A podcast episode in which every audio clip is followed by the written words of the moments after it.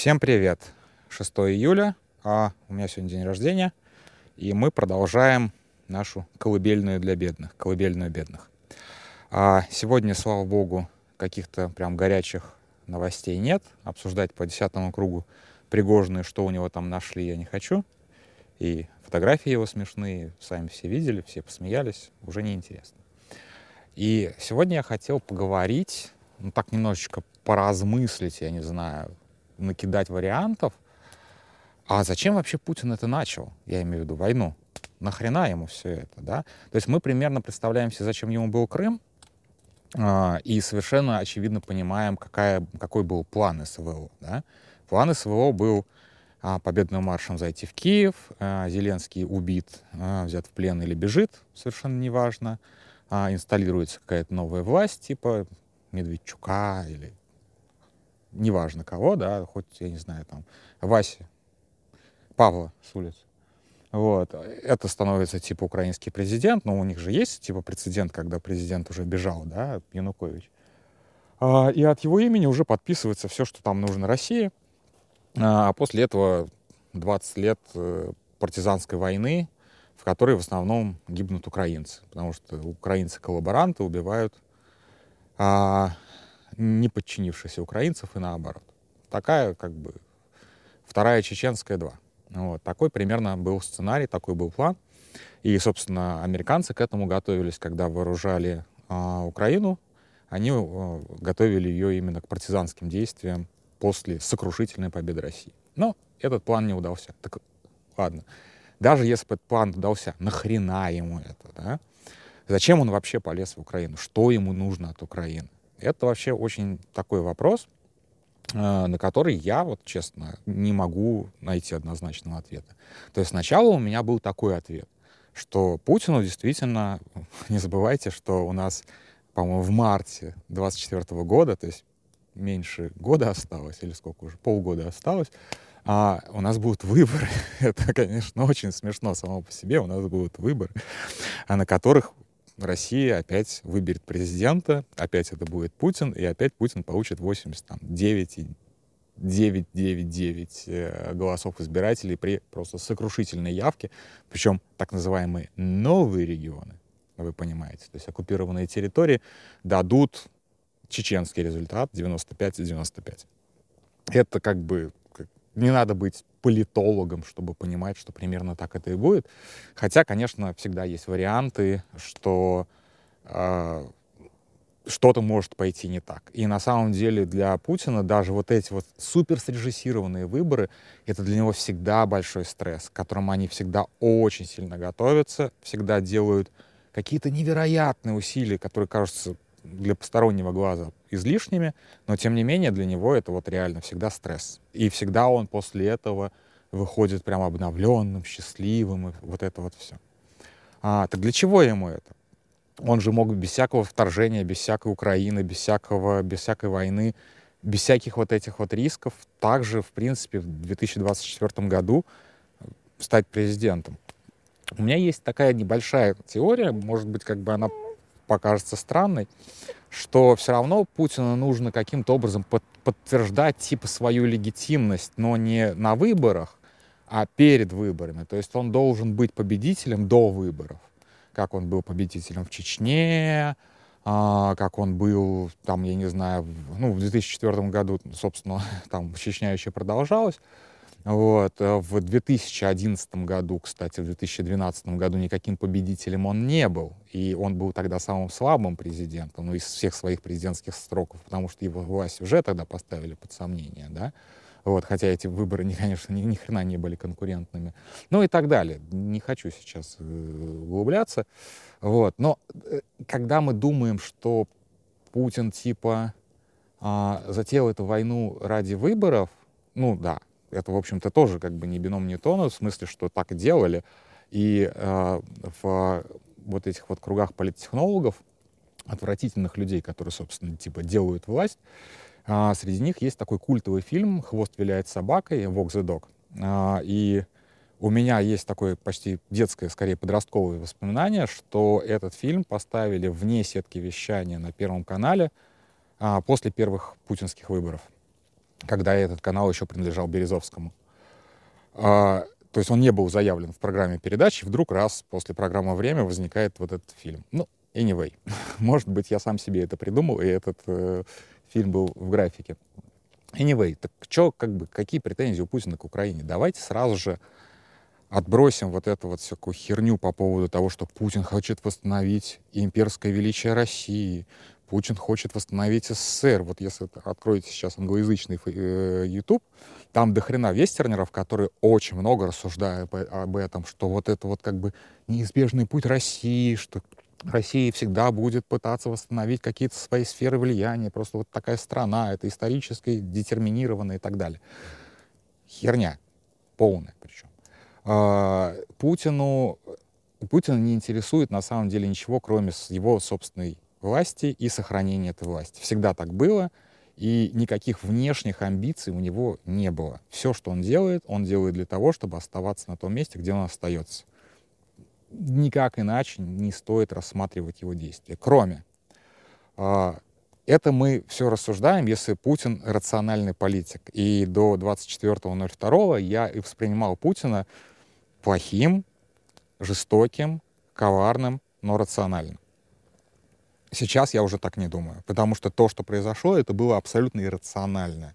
И вот тут стоит тоже как бы вот как раз набросать вариантов, а что именно его так задело, что он поступил абсолютно иррационально. Так-то он обычный, очень скучный а, вор, а, коррупционер, клептократ и узурпатор. Его как бы зачем он полез, да? Вот, а, и у меня тут было несколько вариантов, Дети, потише, пожалуйста, голосовуху пишу. А, да, было несколько вариантов. Первое, что почему Путин обиделся и почему Путин обиделся вообще на второй Майдан, это из-за кричалки а, «Путин хуйло». А он очень обидчив на такие вещи. Вот реально очень обидчив именно на такие вещи. То есть он мог просто начать агрессию и против Крыма, и против Донбасса из-за кричалки «Путин хуйло». И тут я не преувеличиваю. Это первое. Второе.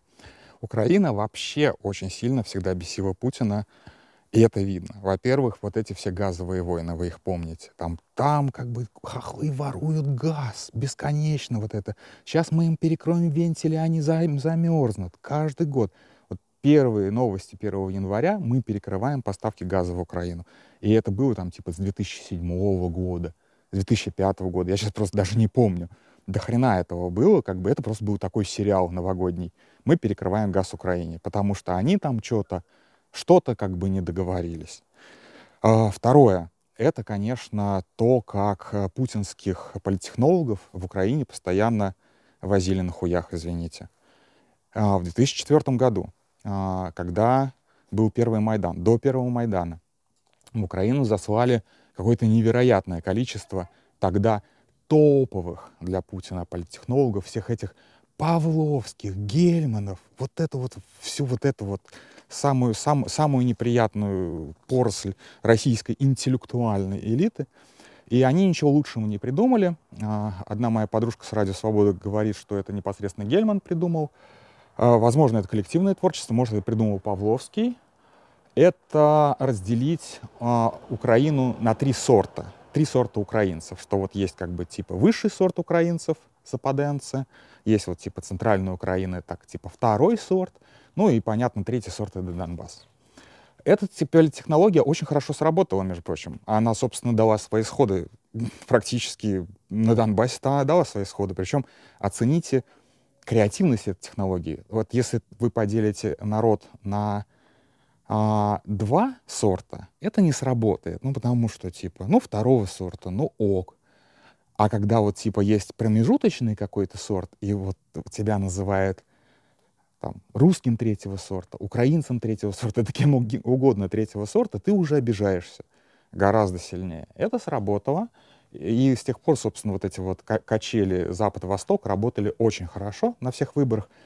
Но это, не, это сработало в долгую, да, но это не сработало тогда. И в 2004 году все эти суперполиттехнологи, все эти Павловские, Гельманы и так далее, очень мощно поели говна. Просто очень мощно поели говна. И тут как бы, э, такое соображение. А что это такое, да? Типа, э, русские и украинцы — это один народ. И если почему это одним э, народом можно так вот политтехнологически манипулировать, а этими почему-то нельзя. Это как это? Один же народ. Правильно? Как это так? Вот этими манипулируем в хвост и в гриву, а с этими не получается. Ага, это американцы. Вот они с моими политтехнологиями, фильм «Хвост виляет собака» американский, вот они своими политтехнологиями нашим политтехнологиям мешаются и, и вмешиваются. Но тут как бы вот это вот первое. Ну, а второе, конечно, потом понятно, э, произошло то, что произошло с, э, с Ющенко, э, возвращение Януковича, тут победа Кремля, конечно же, безусловно, и Майдан 2014 года. И опять то же самое, приезжают. Я уверен, там был просто супер десант политтехнологов, которые качали Януковича, и опять 25. Опять вмешались американцы, опять нас обидели, просто нас обошли у нас отжали. То есть это тут надо тоже как бы понимать, кто такой Путин. Он же очень сильно про, э, про 90-е и про бизнес 90-х, когда вот эти вот на, на, наезды, крыши, отжимы, э, альтернативные советы директоров, э, рейдерские захваты. То есть он воспринимал, возможно, опять же говорю, то, что происходит в Украине, как рейдерский захват. То есть он пытался провести рейдерский захват, а его типа перерейдерили американцы. И вот тут обида, да? Вот, то есть вот может быть вот это вот. А, потом, что еще может быть? А, почему а, сейчас? Вот я, честно, не знаю. То есть у меня было еще 10 не менее нелепых версий, и сейчас у меня, если честно, они уже из головы выпали. А, но а, мне кажется, что наверняка причиной всего этого конфликта стала какая-нибудь мелкая, именно личная хуйня обидчивого старика, который вот просто решил, что ну все, хватит, с меня хватит. Меня там называют хуйло, моих политтехнологов раз за разом прокатывают, с моим любимым «Газпромом», с моим любимым «Газпромом» постоянно с ним судятся, бывает на бабки. Это что это вообще такое? Вот, то есть, на самом деле, а, когда говорят там о том, что Россия испытывает какие-то имперские амбиции, мы там, э, Россия пытается восстановить империю, Россия пытается развернуть а, мощь былого Советского Союза. Хуйня. Хуйня. Это просто обидка а, человека, у которого реально в Украине раз за разом ничего не получается. На этом, мне кажется, все.